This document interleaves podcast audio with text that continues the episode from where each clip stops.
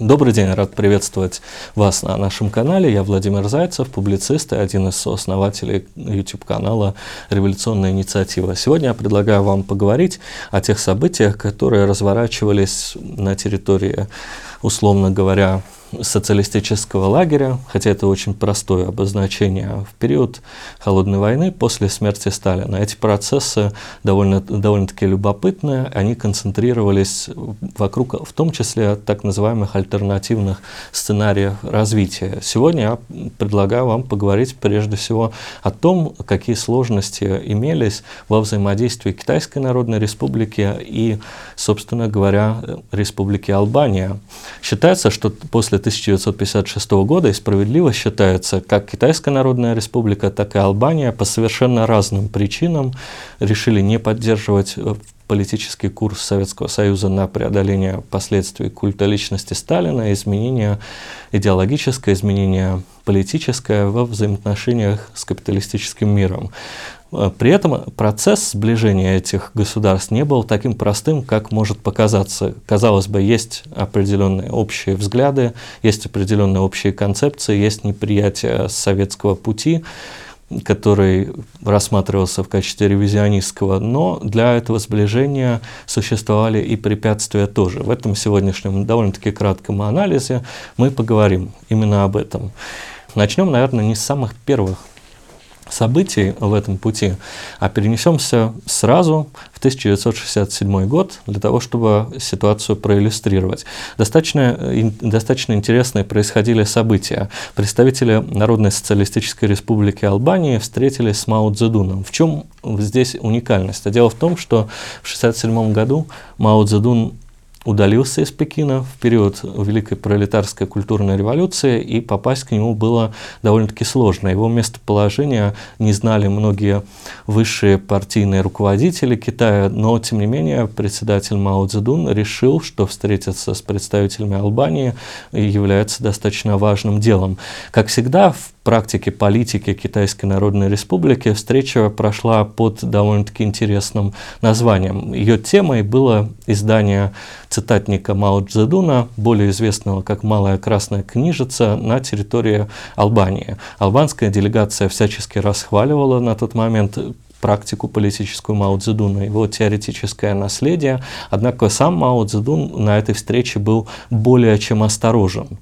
Он говорил о том, что китайский путь является уникальным, использовать его или нет является прерогативой того или иного государства.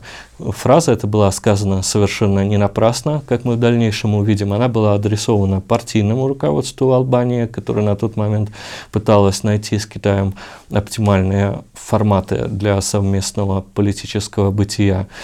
По результатам этой встречи, опять же номинально посвященной изданию «Малой красной книжицы» на территории Албании, решение которое было вы, вынесено в заглавие этой встречи, было выполнено. После этого начинается печать произведений Мао Цзэдуна, более активные, чем ранее на территории Албании. И э, с, с первых строк с передовиц ведущих газет Албании, коммунистических, прежде всего отражающих линию политического руководства, стало заявляться, что изучение наследия Мао Цзэдуна является столь же важным, сколько и изучение наследия Энвера Хаджи, Сталина, Ленина, Маркса и Энгельса. Необходимо сказать несколько слов, как мне кажется, о том, как происходило размежевание Албании СССР и Китайской Народной Республики совершенно немного, потому что эта тема является достаточно объемной, и не она является в данном случае целью нашего сегодняшнего разговора. Что касается Албании, путь Албании достаточно интересный. В 1941 году создается коммунистическая партия Албании, которая в дальнейшем будет переименована в Албанскую партию труда. Это уже состоится в 1948 году, а 1948 год будет для Албании достаточно важным, как мы в дальнейшем увидим.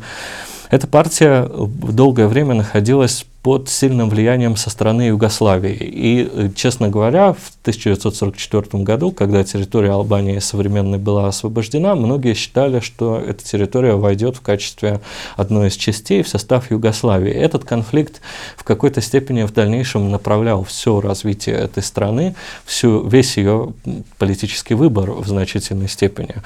А необходимо, необходимо сказать, что Энвер Хаджа, который уже на тот момент выдвинулся в качестве одного из политических политических лидеров был категорически против поглощения Албании югославским государством. Он был противником Тита, но до 1948 года вынужден был относиться к югославскому примату над этой территорией довольно-таки терпимо. Но настал 1948 год, о котором мы уже говорили. Это год, прежде всего, размежевания, раскола между маршалом Тита и генералиссимусом Сталиным. Находившийся в этой ситуации в качестве выбирающей стороны Энвер Хаджа решил сделать выбор в сторону, как ему тогда казалось, сильного игрока Советского Союза и, естественно, воспользовался этими возможностями.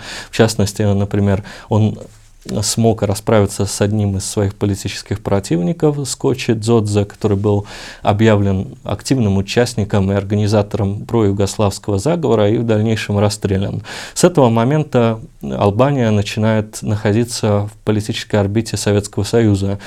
Энвер Хаджа достаточно разумно подошел к выбору своего союзника. Дело в том, что ну, к концу 40-х годов Албания оставалась одной из самых низкоразвитых в промышленном плане территорий. В основном это аграрная страна, промышленность не развита, имелась довольно-таки большая часть населения не лояльная к коммунистическому правительству на тот момент. Имелись все те проблемы, через которые проходили многие страны, в том числе и сама Россия после Октябрьской революции. Перед Албанией стояла задача быть индустриализированной, достаточно современной страной. Соответственно, соответственно, помощь Советского Союза в этой области, а Сталин ее действительно обещал, и он видел Албанию не как сельскохозяйственную страну, а прежде всего как страну, где будет развиваться тяжелая промышленность и промышленность в виде нефтепереработки, обещала довольно многое. Соответственно, Советский Союз мог предоставить еще и высококлассных специалистов для экономического развития, поскольку прежние кадры, которые оставались еще со времен, э, в том числе оккупации Албании нацистами, являлись категорически нелояльными. Энвер Каджа считал, что привлечение их к экономическому развитию страны грозит многими политическими сложностями. И, в принципе, в, в каком-то плане он был прав, поскольку на тот момент происходила активная трансформация общества, разрушались сами структуры бывшего правящего класса, который был, я бы так сказал, гибридный. В Албании существовал достаточно странный капитализм, капитализм периферийный, и в ней существовало очень много еще неизжитых до конца традиционных структур. И в этой сложной ситуации в той, в которой неизбежно при привлечении на свою сторону представителей старой элиты пришлось бы жертвовать своим политическим влиянием, Хаджа выбирают в сторону внешней помощи. И действительно, эта поддержка начала оказываться, эта поддержка была для экономики довольно-таки действенной. Албания достаточно сильно например, к 1953 году, году, году смерти Сталина уже зависела от Советского Союза. Албания была лояльна Советскому Союзу, в частности, в 1949 году она присоединяется к Союзу экономической взаимопомощи. Э, в 1955 году, 14 мая, подписывает Варшавский, Варшавский договор, но начиная с 20-го съезда КПСС 1956 года начинаются размовки.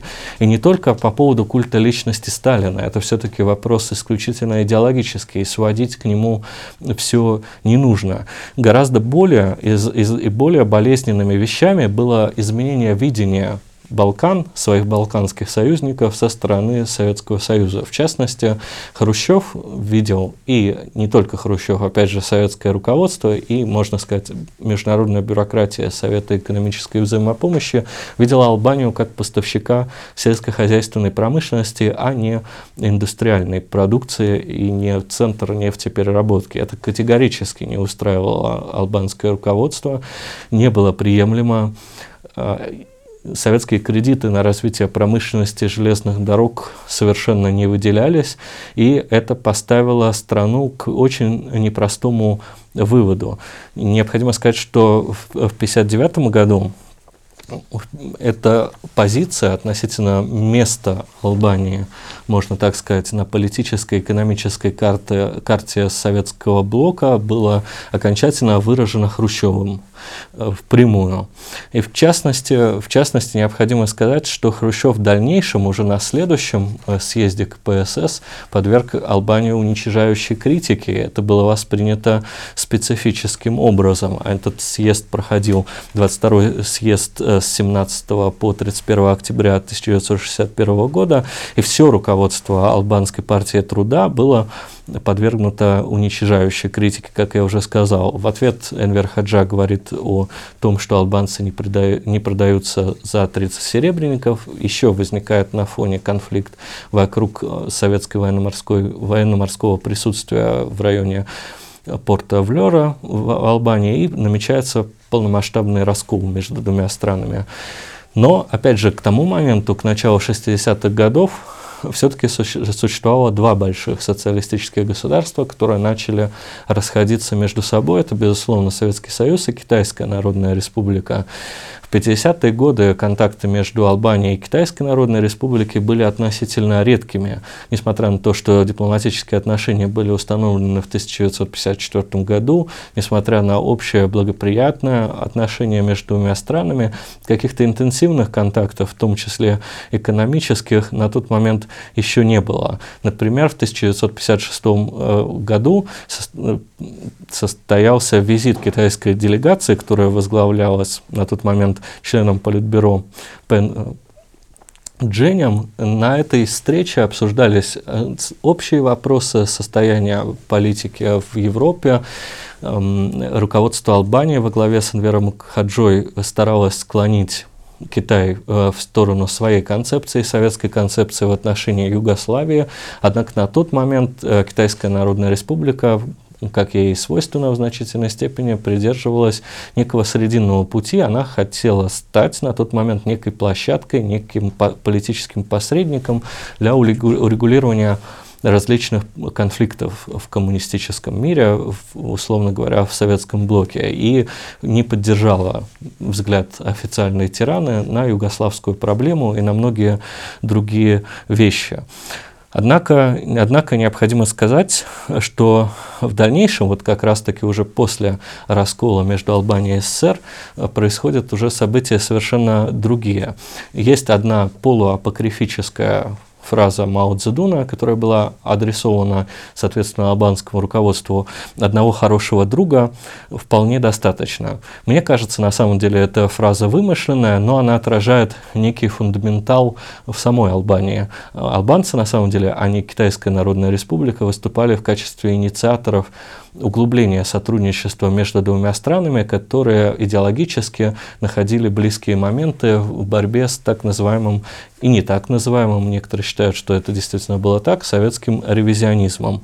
Необходимо сказать, что на протяжении 60-х годов, в 63-м, 64-м, 65-м и 1966 году в Албанию совершал визиты, как вы видите, достаточно часто Джо Энлай, э, один из представителей высшего руководства Китайской Народной Республики, мы его можем назвать э, с полным правом премьер-министром, который э, подчеркивал, что Китайская Народная Республика, вне всякого сомнения, будет оказывать Албании военную, политическую и иную поддержку, однако предостерегал своего союзника на Балканах от чрезмерных ожиданий вот, со стороны Китая. Дело в том, что Албания, потеряв возможности доступа к советским кредитам, к советским технологиям, считала, что источником этих технологий может стать Китай, однако на тот момент Китайская Народная Республика таким потенциалом промышленным, научно-техническим, можно сказать, кадровым не обладала. Албания хотела получать поддержку в том же объеме, что от Советского Союза или даже в большем. Но тем не менее, все-таки Китайская Народная Республика сделала довольно много. Она направляла в Албанию определенную продукцию гражданского назначения, разумеется, продукцию военного назначения, преимущественно вооружения. Дело в том, что военная промышленность Албании не была создана, поскольку очень небольшой период прошел э, так называемая пятилетка, которая должна была стартовать в начале 60-х годов из-за разрыва с Советским Союзом, не была выполнена.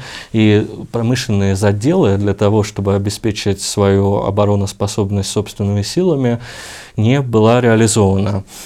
А, необходимо сказать, что военное сотрудничество Албании с Китайской Народной Республикой действительно происходило прежде всего в виде поставок вооружения, потому что в политическом плане это, скорее всего, были и надо, наверное, так воспринимать, символические визиты. Вот, например, в 1968 году, после вторжения советских войск в Чехословакию, на территорию Албании с официальным государственным визитом прибыл довольно известный военный деятель, деятель Китая, маоистского Китая, Хуан Юншен, который пообещал Албании всю возможную военную поддержку. Но, разумеется, это был исключительно символический жест, который просто демонстрировал сохранение сохранения лояльности между странами. В реальности, почему были такие сомнения у Албании? Дело в том, что, например, в начале 60-х годов Китай призывал Албанию вернуться за стол переговоров с Советским Союзом. И более того, сам Китай хотел наладить эти отношения в, течение долгого времени. Советский Союз к этому не стремился, можно сказать, точнее стремился, но преследуя свои собственные цели, которые в дальнейшем в Маоистском Китае стали именовать социал-империалистическими. В силу этого Энвер Хаджа был в Китае в течение всего времени не уверен. Его взгляды балансировали от исключительно положительных до опасливых и до негативных. Например, в 1979 году он опубликует свою книгу «Размышления о Китае», которая будет полностью противостоять всему тому, что он говорил в 60-е и в начале 70-х годов о Китае в связи с Китаем и в связи с деятельностью коммунистической партии Китая. Его взгляды постоянно трансформировались и были преимущественно утилитарные. Этот разрыв, это противоречие нам э, помогают на настоящий момент обнаружить опубликованные архивы. Э, в частности, вот я сказал об этой книге. Дело в том, что эта книга «Размышления о Китае», она позиционируется, позиционируется, если ее почитать, в качестве дневника. Она написана якобы на основании дневника, который Энвер Хаджа вел в 60-е годы. Но в реальности этот дневник в архивах Энвера Хаджи в архивах Албанской партии труда, которые на настоящий момент относительно открыты в Албании для исследователей. Оригинала этого дневника нет, поэтому вполне возможно, что Энвер Хаджа написал это произведение уже спустя долгое время, имитировав дневниковый стиль. Это вполне, на мой взгляд, возможная гипотеза. Но необходимо, необходимо сказать, что вдобавок к тому, э, вдобавок к неустойчивости отношений между странами и к разному восприятию событий в Китае различные примеры различные примеры. Например, на идеологическом поприще исключительно в области теории, исключительно на поле марксизма-ленизма. Допустим, в 1966 году, в его начале, при визите Мехмета Шиху, одного из ведущих албанских политических функционеров, возник с китайскими представителями достаточно ожесточенный спор относительно классового конфликта, о классовой борьбе при социализме.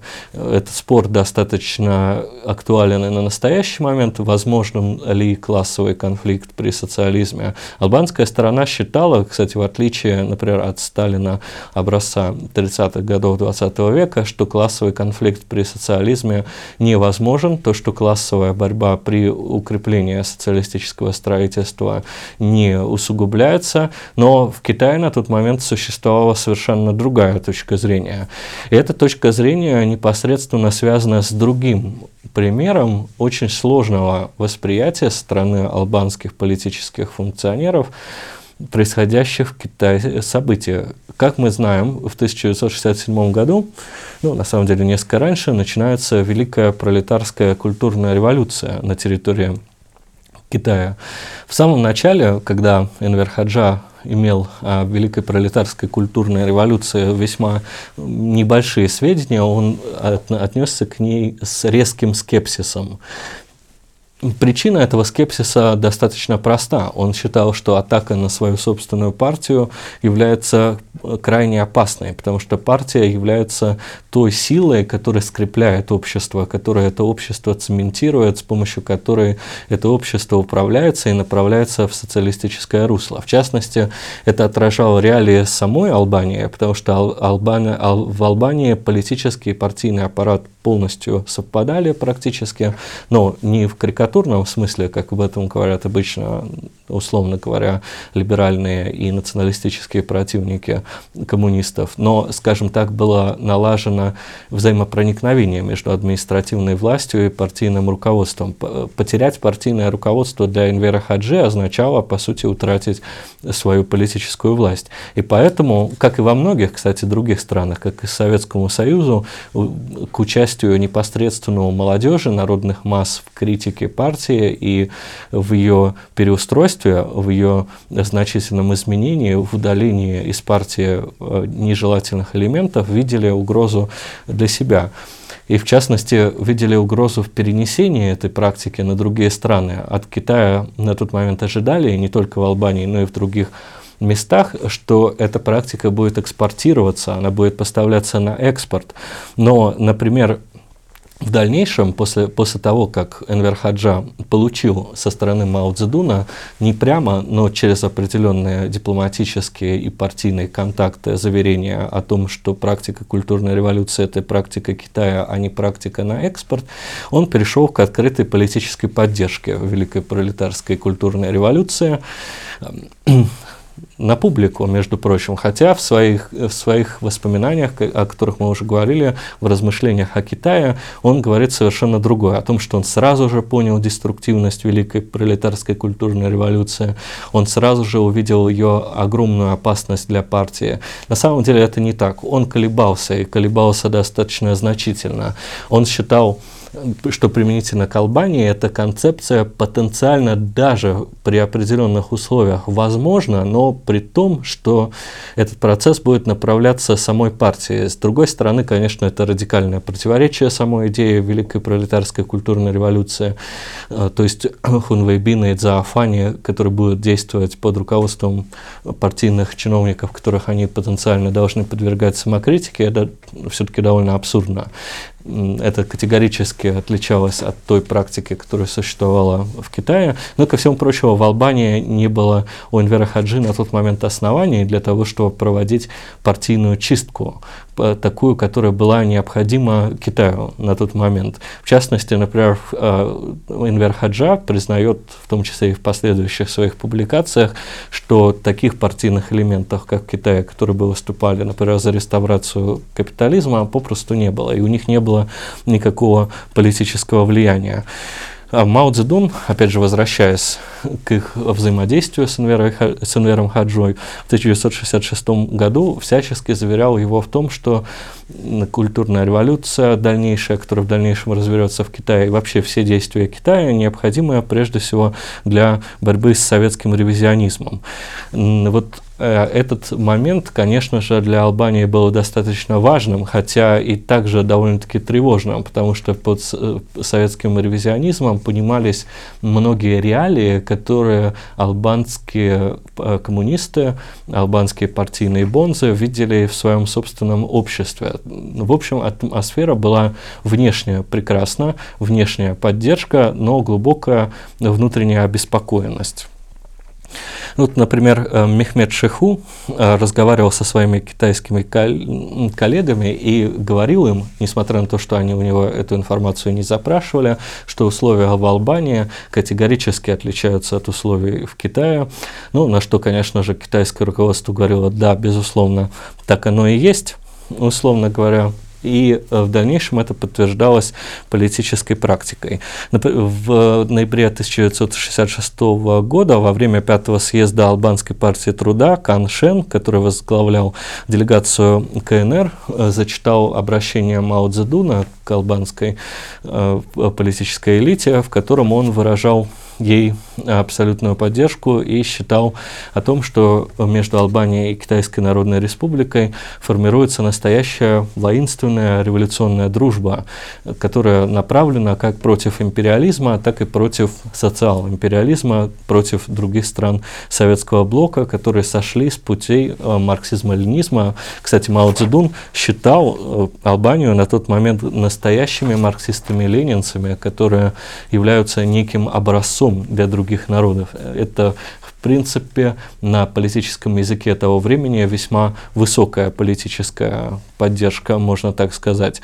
А в это же время Каншен очень много рассказывает Энверу Хадже и других и другим политическим лидерам Албании о э, культурной революции. Он говорит действительно очень много, он рассказывает об этих практиках, приглашает албанскую политическую делегацию это увидеть. Он всячески настаивает на том, э, что это явление исключительно китайское. С другой стороны, он очень подробно и весьма убедительно рассказывает о тех социальных экономических причинах, которые подвигли китайский народ к такому великому пробуждению, к такому политическому переустройству. И здесь, как в дальнейшем напишут секретари Инвера Хаджи, другие люди, которые присутствовали при этой встрече, читалась а, некоторая напряженность, о которой мы уже говорили. В дальнейшем в дальнейшем э, это э, в какой-то степени было сброшено со счетов, потому что, например, в том же самом 1967 году объем экономической и военной помощи Албании со стороны Китайской Народной Республики достиг своего максимума. Больше Албании никто и никогда не помогал. Поэтому раскритиковать такого союзника с таким союзником, обнаружить непримиримые противоречия было бы, честно говоря, крайне странно странно на тот момент. Допустим, внутри самой албанской коммунистической элиты возникали многочисленные споры и о самом Мао Цзэдуне.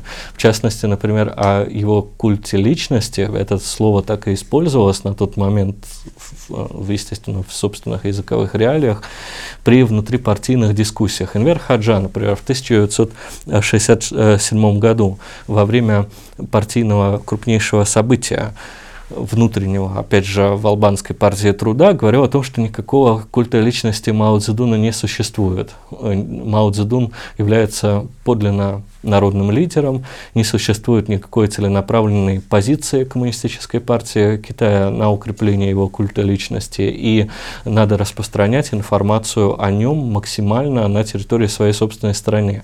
И опять же, вот а, возвращаясь к противоречиям в оценке Китая, уже в упоминавшемся нами произведении «Размышления о Китае» в 1979 году Энвер Хаджа опять же объявит себя провидцем и скажет, что Мао Цзэдун создал вокруг себя культ личности совершенно невообразимый, совершенно деструктивный, э, при том, что, кстати, Энвер Хаджа так до конца своих дней и не употреблял термин культ личности в отношении Иосифа Виссарионовича Сталина. Но что касается положения Мао Цзэдуна и особенности расхождения его цитат, расхождения его образа в мире, он э, стал задним умом, лестничным умом, скажем так, весьма критичным. Далее, далее необходимо, необходимо сказать, в принципе, что, э, что э, албанские представители все же э, в, 60, в январе 1967 года посетили Китайскую Народную Республику. Это было довольно интересное событие, о котором надо чуть-чуть рассказать.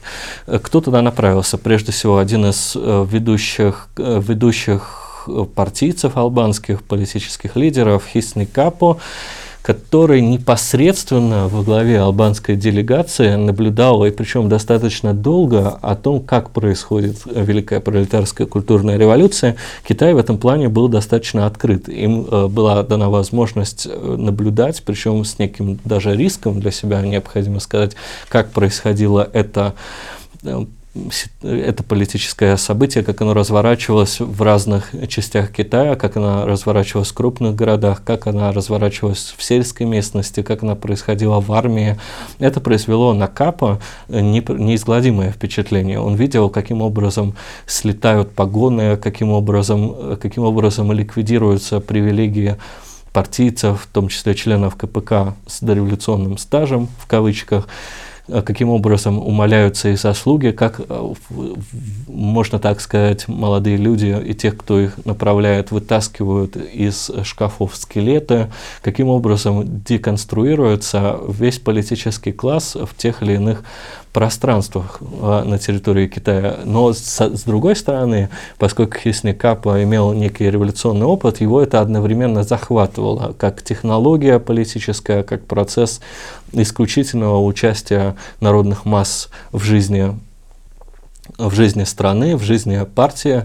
А сама идея критики, ведь и сама идея необходимости, необходимости очищения партии на подкорке находится у каждого коммуниста, так или иначе. Это считается неким императивом, о котором зачастую, зачастую из политических и прагматических событий забывают. Наблюдал, наблюдал он и, например, за расклейкой Дадзебао газет больших иероглифов. Ему переводились эти газеты. Он э, узнавал о том, в каких прегрешениях сознаются те или иные партийные бонзы, потерявшие на тот момент все. Он ознакомился, кстати, с обвинениями в отношении таких людей, как Дэн Сяопин. Ему были предъявлены доказательства того, что они э, вели Китай, хотели привести Китай к восстановлению капитализма. Вот, кстати, необходимо сказать, что именно это концепция, которая бытовала в период Великой пролетарской революции культурной, была совершенно верной. И в дальнейшем, кстати, уже она будет оценена по достоинству многими из тех, кто остался верным коммунистической идеологии. Он читал также информацию о том, э, каким образом Великая пролетарская культурная революция распространяется даже на те области, на те не, в социальном плане недоразвитые пространства Китая, где, казалось бы, такое движение невозможно. Он видел, каким образом процесс самокритики выливается на улицу, он беседовал с юношами и девушками, они, он обсуждал с ними цитаты э, Мао Цзэдуна. В общем, он погрузился в какой-то момент в эту особую вселенную, которая существовала на тот момент в Китае, которую принято на настоящий момент демонизировать, но мне кажется, мы должны всегда стремиться к довольно взвешенной оценке и учитывать все плюсы и минусы. Возвратившись в Албанию, он, конечно же, свой энтузиазм сковал партийной дисциплиной, сделал довольно точный доклад, который, в принципе, есть в албанских архивах, в архивах Албанской партии труда, где был составлен компедиум по Великой пролетарской культурной революции, где были сделаны актуальные выводы о том, как и, и, и где можно применять такие методы, а где их применять не нужно. Он сделал выводы относительно опасности некоторых из практик практик Великой пролетарской культурной революции, и в дальнейшем они были учтены. Возвращаясь обратно, и, можно сказать, уже завершая наш э, разговор об этих сложностях в отношении с Китаем, необходимо сказать, что после 1967 года, до смерти Мао Цзэдуна, в принципе, водворилась относительно спокойная обстановка. Уже албанское партийное руководство понимало, что Китай не будет экспортировать свои политические практики, не будет настаивать на радикальной трансформации э, коммунистического пространство, пространство албанской партии труда.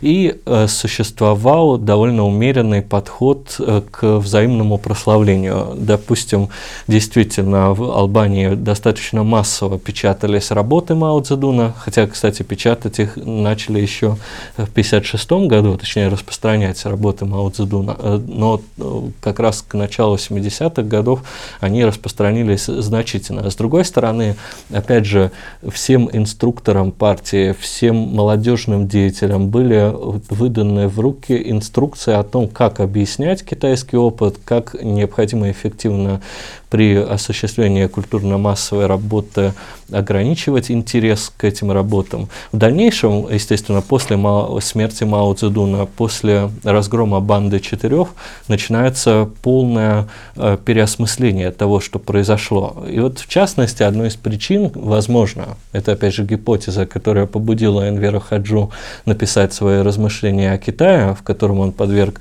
Мао Цзэдуна критике, это э, некая попытка договориться и уже с новым китайским руководством. С новым китайским руководством, которое еще в большей степени продолжило тот неоднозначный путь, который начался еще при позднем Мао Цзэдуне. В частности, например, Энвер Хаджа весьма болезненно воспринял эпоху сближения Китайской Народной Республики и Соединенных Штатов, например, в начале 70-х годов. Но, тем не менее, взаимоотношения с Китаем для Албании были достаточно важны. И критика Мао Цзэдуна в этом плане, как он считал, должна была помочь. Но э, между тем сохранить политические отношения с Китайской Народной Республикой на том же уровне Албании не удалось, тем более, что э, некое объединение против советского ревизионизма перестало быть на тот момент для Китайской Народной Республики актуальным в той степени, в которой оно было в 60-е годы. И в дальнейшем, если мы уже так очень аккуратно пробежимся по 80-м годам, мы увидим, кстати, и постепенное спадание напряженности между Китаем и Советским Союзом, которое в дальнейшем, накануне падения Советского Союза, было практически снято. Конечно же, не в пользу Советского Союза, но к тому моменту, к 1989 году, например, уже и не было в живых Энвер Хаджи, и политический режим в Албании существенно начал шататься, хотя он проживет еще несколько лет. Так или иначе, мы с вами увидели довольно драматичную, достаточно любопытную систему отношений двух стран, двух коммунистических партий, которые находились в оппозиции тому Советскому Союзу, который возник после 1956 года. Как мы видим, сам факт того, что Э, обе стороны достаточно сильно критиковали Советский Союз, не явился поводом для их полного э, объединения, интеграции в определенный политический союз, в котором не было бы каких-то холодных внутренних течений. Мне кажется, что этот опыт нам необходимо учитывать в качестве одного из образцов цветущей сложности взаимоотношений между коммунистическими партиями. Мы, кстати, опять же должны на этом примере, как мне кажется, увидеть некоторый, некоторый рефлекс некоторых коммунистических партий в отношении таких практик, как Великая пролетарская культурная революция, которая до настоящего момента является для многих коммунистов предметом достаточно ожесточенной полемики, поскольку это событие, эта практика маоистского Китая во многом является величайшей исторической провокацией, для кого-то величайшим историческим событием и подлинным революционным моментом, участием народных масс в непосредственной партийной и государственной жизни.